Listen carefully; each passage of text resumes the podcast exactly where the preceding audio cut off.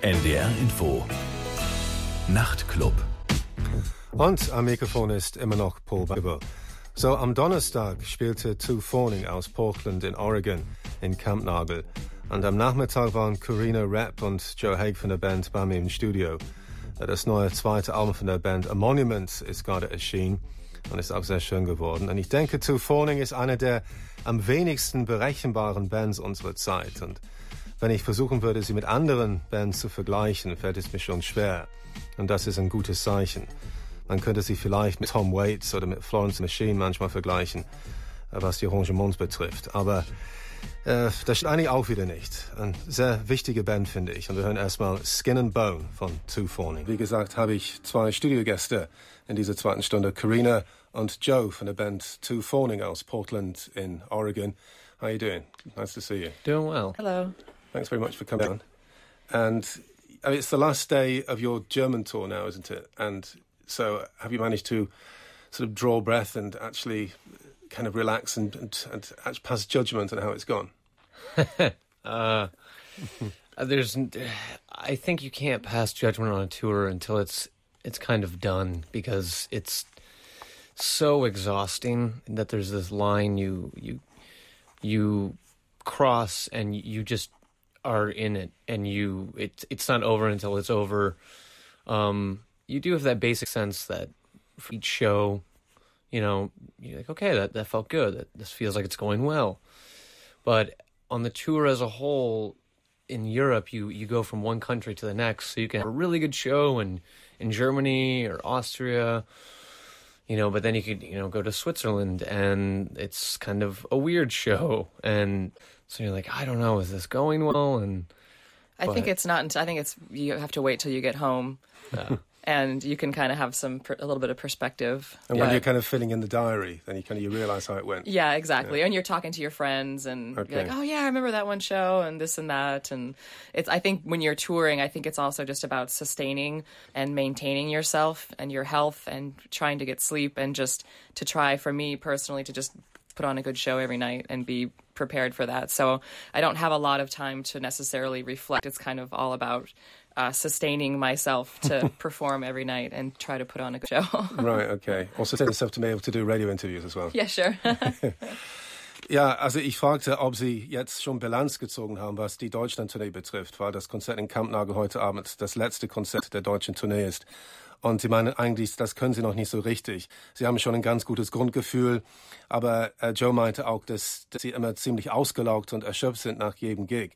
Und es ist schwierig, wirklich zu beurteilen, wie gut die wirklich waren. Also die Grundstimmung ist, ist gut, aber es ist schwierig, wirklich zu unterscheiden. Also manchmal haben sie das Gefühl, es läuft total gut, was weiß ich, in Österreich und dann in Deutschland. Auf einmal sind sie in der Schweiz und haben sie das Gefühl, dass irgendwie ein Konzert ein bisschen schief gelaufen ist. Es ist schon einfach, sich verunsichert zu fühlen.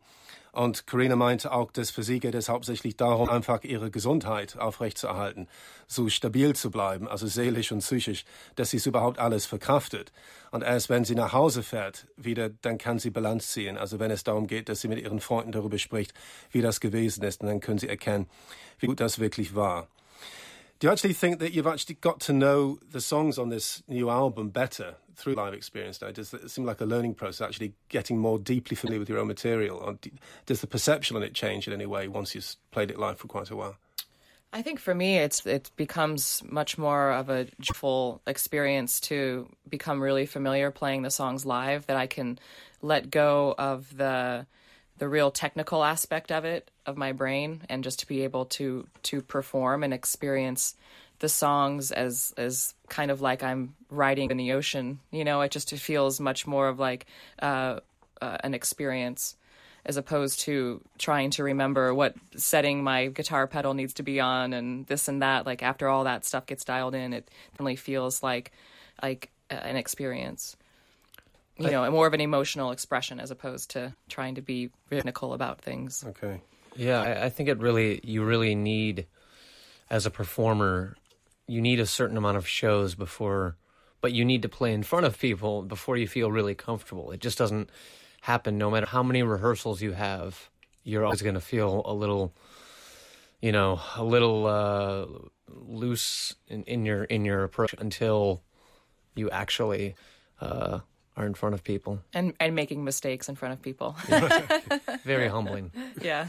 Very human and very humbling. Yes, very. Ja, okay. Ja, Sie meinen, dass wenn Sie die Songs live spielen, dann ist es tatsächlich irgendwie eine große Freude, weil äh, Sie können sich mehr gehen lassen. Es ist einerseits natürlich schon aufregend und äh, Sie haben schon sowas wie Lampenfieber, wenn Sie dann die Songs dann live umsetzen wollen. Es ist was anderes, als die Songs im Studio aufzunehmen. Aber Corinna hat es dargestellt als eigentlich ein angenehmes Erlebnis, weil also das Technische kann man ein bisschen hinter sich lassen und man kann sich mehr auf das Emotionale konzentrieren. Und sie hat es mit Wellenreiten verglichen, also man surft auf einer Welle. Und sie meinte, dass das Emotionale so wirklich gut zum Ausdruck kommt. Und äh, Joe meinte auch, dass es ist natürlich schon eine sehr menschliche Angelegenheit. Es ist auf jeden Fall möglich, Fehler zu machen. Und es geht nicht immer alles gut. Äh, aber meinte, es ist schon irgendwie manchmal äh, hat das Gefühl, wirklich ein sehr unvollkommener Mensch zu sein, wenn er live spielt. Aber das ist natürlich ein ganz wichtiger Bestandteil von einer Band auch dieser Art. So we're going to hear the, the song Anchor now, which is the, the first single. And to my mind, it seems to be, well, it's the first song on the album, and it's more approachable, I think. That was my first impression than what you did on the last album. It sounded more instantaneous in some way. And do you actually think that in that sense you as you mature, as you're maturing as time goes on, that you actually have the the desire to be maybe less difficult to listen to. I think I think also just kind of maturing as a band, I think has also kind of enabled us to perhaps have a little more confidence to write something that resembles a pop song. okay. Um, and I mean, there definitely was a certain sense that I, for me as as a lyricist, of wanting to have a little bit more of an a, um, um, a sentimental or emotional attachment to the songs as well lyrically. Um, but I think also maybe just even as a band, taking having taken more time of, of being more particular about how we wanted to craft a song. Um, you know, wouldn't you say? Yeah, I, I mean, I think in some ways it really it can work in reverse for a lot of people. A lot of young musicians they are just all about pop music and it's all they they know and and they want to sound like their heroes and so they write pop music. Other people start off I think started off the opposite way. we started off the opposite way and both in our own unique way um, where we were kind of turned off by pop culture in a lot of ways and yet you realize as you're touring and you're in the van or when you're cooking dinner, sometimes you love listening to a, a certain sign, kind of catchiness that, you know, you begin to realize what pop is to you that's acceptable. And that sometimes just writing good hooks and good melodies and having a song that reaches people, you can call it pop, but maybe it's just folk music for a new generation in okay. a way. So you're the acceptable face of pop music, then, aren't you? Well, I mean, to, to us, to, to someone else, okay. it could be completely unacceptable. I, I, definitely used to have an aversion to choruses and bridges and hooks and, and stuff like that. So, okay. you know. Okay, dieses Stück äh, eh, Anker ist die erste Single von dem neuen Album Monument. Und äh, eh, Sie meinen auch, dass es schon relativ eingängig ist für Ihre Verhältnisse. Und als Sie Ihre Karriere angefangen haben, waren Sie durchaus schräger von der Veranlagung her und von der Herangehensweise her. Und Sie haben jetzt im Laufe der Jahre gelernt, ein bisschen verbindlicher zu sein. Und äh, Sie haben diese Version im Prinzip ein bisschen hinter sich gelassen. Und Sie stellen schon fest, dass Sie manchmal Popmusik genießen können. Und das haben Sie einfach im Laufe der Jahre gelernt. Und Sie nennen es möglicherweise eine Art neue Folkmusik von einer neuen Generation. Es ist durchaus anspruchsvolle Popmusik, die Sie machen, keine billige Folkmusik. Und hier ist jetzt der Anker von dem Album Monument von Two Fawning aus Portland. Das war Anker von dem neuen Album A Monument. Tu Fawning. Bei mir im Studio sind Karina und Joe von der Band. Of course, it's been well documented that this band wasn't really a proper band when you first started, because it was more like a, a hobby, wasn't it? Because you've, you've both had other careers going on. And it only became clear, I think, with the second album that people are taking it seriously as maybe being like a full time project. Is that what it feels like now? I mean, yeah, I think even yeah, to us in a lot of ways, we we really, with our last record, we we just knew that we wanted to write and make something we loved and felt like we achieved some kind of goal. And I think by the end of it, we were excited and felt good about it, but at the same time, realized that we had just kind of uncovered the identity of the band. And so all of a sudden, we had that urge to make the next record. And it's a disease, though, because now you, now you get done with that record and like, oh, well, now we can go deeper. Yeah. There's no going back now, is there? No, no. Yeah, it kind of feels like that. People are expecting a long-term career, definitely not. Ja. Ähm, ja, Sie meinen, dass als Sie angefangen haben, das erste Album, Hearts on Hold, vor ein paar Jahren, war eigentlich ein Nebenprojekt. Es war eigentlich gar nicht klar, dass Sie dieses, äh, diese Band als ernstes Projekt langfristig betreiben würden. Sie hatten beide andere Karrieren. Also Karina hatte eine Solo-Karriere und äh, Joe ist bekannt als der Kopf der Band 31 Knots. Und erst als das zweite Album entstanden ist, das haben, wir, haben sie bemerkt, dass sie es eigentlich ernst nehmen müssen. Es bleibt ihnen nichts anderes übrig, weil sie sowas inzwischen wie eine eigene Identität haben. Und jetzt haben sie das Gefühl, es eigentlich die Ideen fließen und es ist ein langfristiger Plan. Do you actually, quite seriously, on, in that sense, feel a bit trapped now? You think, well, you've got to actually delve deeper now, and you've got to carry on, or do you actually feel free to leave if you want to? I mean, does it feel just like a solid unit now that you just feel so bonded that this is the way it's going to go now?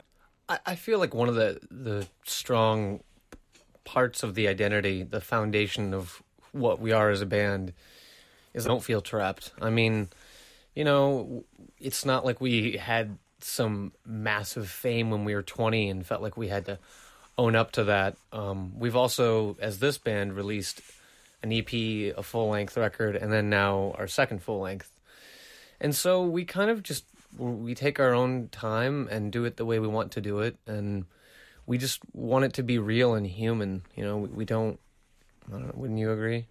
yeah, I think the funny thing though that I mean that's definitely true, and I think that's what kind of keeps us moving forward. But I think when we finished Hearts on Hold and we started working on the next record, I think there was real um, uh, relief in the fact that I don't think anyone had any expectations of what we were going to do next for our second record, which uh, I think that felt like a really good place to be. But now I think if we were to turn around and make a third record, I think it'd be hard to say if I think people could possibly have expectations. I don't know. Really? That's funny. I don't know yeah. because I feel like the last song was, or the first record was such an exploration of all these ideas, and I guess that this record is as well. But So it's don't going to be the difficult third album then. it could it could Trying to live up to everybody's expectations and also to your own expectations. Yeah, yeah, and be like, okay, where where where do you want to go next? Right, okay. I feel I, I feel really liberated by that. I have, hmm. I'm going to dispute live radio here, but I yeah I feel I feel like expectations are what you make of them, and Yeah. I don't know. Well, maybe you can take the prop of her. You know, that There she- you go. Yeah, so you can have a positive influence on her and just get things kind of quite relaxed and laid back again. Yeah,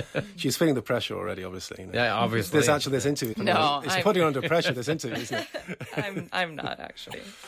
Ja, also Joe meinte, er hat sich nie gefangen gefühlt in dieser Band. Er fühlt sich immer frei. Er hat nicht das Gefühl, dass er irgendwelche Erwartungen oder Kriterien erfüllen muss. Und er meinte, dass das Hauptziel war einfach so, Platten zu machen, die sie lieben, Musik zu schaffen, äh, auf die sie wirklich stolz sein können und wirklich so authentische menschliche Musik zu schaffen. Und Karina hat es auch bestätigt. Und sie meinte, was schön war bei diesem zweiten Album Monument, ist, dass keine Erwartungen damit verknüpft waren. Äh, aber äh, Carina meinte, dass das ist vielleicht jetzt vorbei, weil die Band ist schon inzwischen ziemlich etabliert. Und das bedeutet, dass wenn es ein drittes Album geben sollte, dann haben die Leute schon inzwischen eine Vorstellung eigentlich, wie die Band klingen sollte, in Anführungszeichen. Und vielleicht haben sie das Gefühl, nicht mehr so frei zu sein. Vielleicht haben sie das Gefühl, doch irgendwelchen Bedingungen erfüllen zu müssen, damit das Publikum auch zufrieden ist. Joe hat es dann widersprochen äh, live im Radio sozusagen. Er meinte, er fühlt sich frei. Er meinte, er, er fühlt sich überhaupt nicht irgendwie so in der Hinsicht beeinflussbar. So we're going to hear another song from the album, now one of my favourites, if not my favourite, Chuck, um, uh, Build a Great Cliff, which I just played on my show last week. And it's not a single yet, but I think it should be. And uh, That- That's funny. No, no one, almost no one has mentioned that song. really, Yeah. Yeah. Out of like all the whatever interviews or talking to people, no, no one has Oh, right. mentioned that song. well, I did this kind of weird radio show, so I mean that's probably just proof of the fact how weird my radio show really is. Well, I mean that's true because I do feel like it's it's a it's a pretty weird song. And there we definitely had moments of entertaining ourselves in the studio when we were writing and recording that song. So It's one of my favorites, though, too. I have to say. I think it's also. I think it's one of your your most uh, impressive vocal performances. I think on that one. I think that's one of the things that really struck me about it. Well, it's funny because in the in the chorus, the the build the great cliff part, me doing all three parts, there's the lowest low and the highest high, and so I think that's probably why I was entertaining myself in the studio. It's because I didn't realize I could actually sing that low, sing that high. So Well, that was, must have been. You obviously made the right impression on me anyway. So yeah, Okay. great. That's that's great to hear. Thank you. So das Stück Build a Great Cliff jetzt von dem Album Monument. Und sie muss ein bisschen lachen darüber, weil ich bin der Erste überhaupt, der dieses Lied erwähnt. Ist eine meiner Lieblingsstücke auf, auf dem Album. Und Joe meinte, ist auch einer seiner Lieblingsstücke auch. Aber sie wundern sich eigentlich, dass ich auf diese auf diesen Song jetzt aufmerksam geworden bin. Ich glaube, es liegt auch daran, habe ich gerade erzählt, dass der Gesang von Carina so beeindruckend ist. Ihre Gesangsleistung ist schon sehr beeindruckend. Und das hat sie bestätigt. Es war eine besondere Herausforderung, weil wirklich so die, die Bandbreite ihrer Stimme musste sie quasi prüfen. Und äh, ja, das hören wir jetzt, wie sie das wunderbar hinbekommt. Build a Great Cliff von dem Album Monument von Two Fawning aus Portland in Oregon. Das war Build a Great Cliff von dem Album Monument von Tu Fawning aus Portland. Bei mir in Studio sind Karina and Joe. When it comes down to the music on the album and on also the last album as well, I think that oh, it's obviously experimental and it's intelligent and it's obviously your great multi instrumentalist and so forth. Nonetheless, there's something a bit playful about it. I get the impression, it, um, in a in a pleasant way. It doesn't sound overbearing to me. It doesn't sound. Um, it doesn't sound as difficult to listen to as one would expect it to. Maybe if you kind of look at the structures, you expect it would be difficult. But I think at the end of the day, it actually goes down quite well because there's something, yeah, not over serious about it. I don't know. You know what I mean? Mm-hmm. A bit something a bit light-hearted about it in some way. I think on, on paper, you know, when if someone were to explain to me our record, I would be running the opposite direction and be like, no thanks, I don't want to hear that. That sounds horrible. But, you know, for us, th- there is something that's kind of playful and serious at the same time of we literally will make up a drum beat or a melody and either Karina and I will will just immediately have this visual that goes along with the song. And that kind of becomes it's just like this weird storytelling that we create on the spot. And I think that's where kind of like the fun and spontaneous uh I don't know, excitement comes from. And yeah, some songs that you build a great cliff I think is a prime example. I mean, when we were done with it, I was like, this sounds like the weirdest Ennio Morricone B side I've ever heard or something. And I really like that. You know, we, we kind of went for it and in a lot of ways just said, screw it. I don't I don't care to be cool. I just want to make uh, good music. And sometimes, you know, the most exciting music doesn't fit in the the lines of what's cool at any given moment. Uh, it's not easy to define, is it? You do, I think, because No. um, the arrangement's just so bizarre at times, and it's just an interesting mix there. And No. it's going to be interesting to see how you actually manage to get that mix live. You know, is it? uh, Are you actually there? I mean, can you actually get it to to, to express yourself to the full extent that you really want to? It's getting easier. Um, And if we have enough space on stage. if we have enough space on stage, that's usually a, a problem. I think in London I had about oh one one foot square that I could move around because there was so much stuff on stage. But I think I think for us having a good sound man, Fritz, who comes with us on tour, is really essential. And secretly, I dream of of maybe adding another member someday to kind of help alleviate some of the moving around that we do because it's it can be rather taxing sometimes to move around as much as we do. But Okay. So essentially, you think it's possible to be innovative and to be original and to be challenging in some way, pushing the music forward, but nonetheless retaining some sort of almost like kind of childlike playfulness about it as well. And, and that's you always manage to straddle that gap. Do you feel? I, I think there's no for for me as a musician, and we you know Karina and I have talked about this a lot. I can't I can't control it. That's just like kind of how I approach music. I don't I don't know how to write music that's like sounds like what's in vogue exactly right now. I just can't do it. If I did, I would be horrible at it. So Yeah, I don't even know what that is actually. I mean, what is in vogue? I'm not really sure. Okay. know, a lot of people have the other problem. That they can't actually don't manage to be original. They just they get away from their influences. And but you, anything, you don't have you don't manage to kind of to actually tap into your influences. Then presumably, I think they both have their their curses and their blessings. Ja. You know, in a lot of ways. Okay, also Joe meinte, dass äh, auf der einen Seite ist, ist die Band natürlich eine sehr ernste Angelegenheit und ist für sie große künstlerische Herausforderung, interessante neue Musik zu schaffen. Aber es hat schon eine spaßige äh, Seite auch. Also die sind teilweise sehr spontan und obwohl sie ernst sind, dann haben sie auch immer ihren Spaß. Und er meinte, dass äh, das Lied, das wir gerade gehört haben, Build a Great Cliff ein gutes Beispiel. Er meinte, das klingt eigentlich wie so eine schräge B-Seite. Und er meinte, als es fertig war, ja, also wer soll das dann eigentlich wirklich gerne hören? Aber auf der anderen Seite, er steht dazu, ihm gefällt das Lied und er hat keine richtige Vorstellung davon, wie es wäre, dann cool zu sein. Er weiß auch gar nicht, also wie es dann wäre, einen Hypnostatus zu haben. Er könnte nicht bewusst darauf hinarbeiten. Und er meinte, das ist deshalb, es fällt ihm gar nicht schwer, eigentlich relativ originelle und innovative Musik zu machen. Und die Arrangements der Band sind sehr bunt und vielfältig. Und ich fragte auch gerade, wie wollen Sie es schaffen, das live effektiv umzusetzen? Und Karina meinte auch, das ist auch ein Lernprozess gewesen. Es ist auch nicht immer so einfach. Und es ist, hängt auch davon ab, wie viel Platz Sie auf einer Bühne haben. Manchmal ist der Platz auf der Bühne so eng, dass sie es kaum schaffen, ihre ganzen Instrumente irgendwie da stehen zu haben und sie können sich wirklich kaum bewegen. Äh, sie haben einen guten Soundman in Deutschland, der mit, äh, mit dabei ist und das hat ihnen dazu geholfen, dass sie ziemlich äh, effektiv sind, wenn sie live spielen.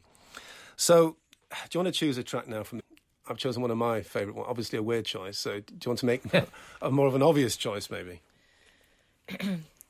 Okay, well, I, I'm I'm particularly proud of Bloodstains, which is Okay. the second song on the record. Um, that's a song that I would like to play. Okay. And is there kind of like a storyline behind that which is worth telling or not? no, I mean, I think that for me, I was just, I just am particularly proud of that song because I really, for me personally, pushed myself in a very uncomfortable vocal realm. And even stylistically as a band, I think we all kind of pushed ourselves into a, a, it's a new genre, which we were calling what, I don't yeah, know, we don't yeah. even know. But Inventing your own genres now, yeah. Well, I mean, I every, think we, every we joke about it, but yeah, every song we we write, we we see, you know, that we are combining things in in kind of a, a weird way sometimes. So we always make jokes about like, oh, people are gonna call this blah blah blah and blah blah blah, and you know, put it together. But I mean, if you heard the original melody that led to Bloodstains, it was so out there and kind of experimental, and then the way it ended up becoming this kind of soul song is pretty kind of im- unbelievable. yeah. Okay. So it started off as avant-garde and turned into a soul song. Completely. Okay, das Stück, das wir jetzt hören, ist Bloodstains für den neuen Album A Monument. Und Karina will das Stück unbedingt hören, weil sie auch stolz ist auf ihren Gesang. Sie meinte, es war wieder ein Stück, das sehr schwierig war, tatsächlich hinzubekommen. Und sie hat sich sehr angestrengt, äh, um das tatsächlich umsetzen zu können. Und sie haben das Gefühl, irgendwie ein neues Genre geschaffen zu haben mit diesem Song.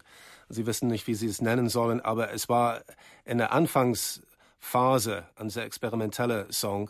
Und daher ist es schließlich eine Art so Soul-Lied geworden. Und das, auch diese Veränderung, diese Entwicklung, diese Weiterentwicklung des Songs, wie es im, im ersten Moment war als Demo und wie es jetzt geworden ist, finden sie ganz erstaunlich. Und deshalb sind sie besonders stolz auf dieses Lied jetzt. Bloodstains von Two Forney aus Portland in Oregon. So, das war Bloodstains von Two Forney aus Portland in Oregon. Bei mir im Studio sind äh, Karina und Joe von der Band.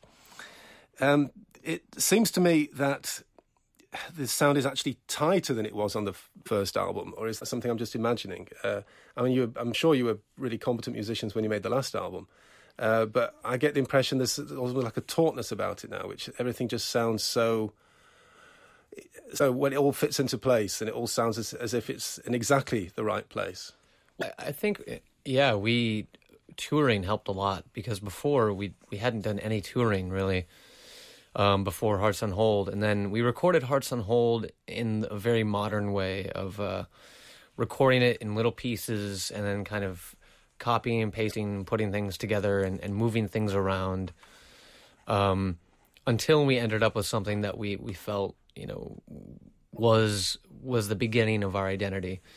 And then after touring on Hearts on Hold, we realized, wow, this is what we sound like as a band playing these songs. And uh, I think for me personally on the drums, I really got much more comfortable. I think Karina got way more comfortable with uh, singing night after night and singing in much, you know, newer range. Would you agree, Karina? I would agree. Yes. oh, good. um, I was. I guess I was starting to forget the question listening to you talk. That's easy to do when I talk.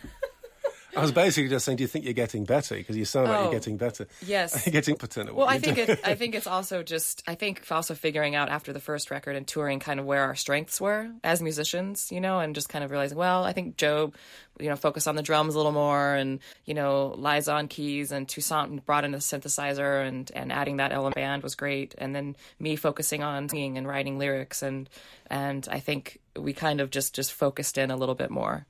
Right, okay. So more or less finding your feet, really. And- Yes. Yeah. Ja, Ja. okay. Nee, ich habe den Eindruck, dass, dass sie musikalisch kompetenter klingen auf diesem Album eigentlich. Ich meine, sie waren natürlich schon vorher nicht, nicht inkompetent. Nur, dass der Sound irgendwie besonders präzise ist. Die Arrangements sind auch besonders präzise. Ist alles so liebevoll und sorgfältig gemacht. Und sie haben im Prinzip bestätigt, dass es ein Lernprozess gewesen ist. Und das erste Album war eben das erste Album. Das haben sie auch sehr, es war eine sehr moderne Produktion, auch nicht schlecht und so, aber es war im Grunde genommen Anfang ihrer Karriere als, ja, als Two Phoning. Und es ist eigentlich zwangsläufig der Fall, dass sie sich wohler fühlen in ihrer Rolle. Also Joe fühlt sich jetzt wohler als Schlagzeug in der Band. Carina weiß, was sie kann musikalisch und wie das passt auch zu den anderen. Insofern ist es letztendlich eine ganz normale und gesunde Entwicklung. So, is Portland, do you think, an important influence on what you do now and what you did in the past? I mean, do you think that that maybe if you come from London or New York, it'd be a bit more predictable what you did? The fact that you're so unpredictable what you do, do you think it's something to do with the fact that Portland is not the centre of the universe when it comes into rock music? There's always been good bands there, but it's not right up there with New York or, or London or whatever, or Right. Manchester. You know, I I I think it does, and yet the way in which it does, it, it's really hard to put our finger on it, you know, and, and, and say, oh, it's affected us in this exact way. I, I think more than anything, we've just all of us have been, and we do have our own sense of community. Um, but for as long as I've lived in Portland, there's never been one sound, and so I'm as equally uh, inspired and uh, impressed by friends that play amazing country music as I am by friends that are playing, It's like dance music or whatever. yeah, or I mean, just really, really avant uh, noise music Yeah. at some art opening and then going into some comedy skit. You know, it, it's really, and in all of it, for the most part, is without the thinking that they're going to get famous or something. They're, they're most people that were there up until about five years ago didn't think much about getting big. Yeah, I think people there who are doing what they want to do creatively without it's- any ulterior motive. I genuinely think that the majority of, at least the people that I know and surround myself with, are doing what they want creatively. So, and not feeling like they have to compromise themselves, which is great and really inspiring.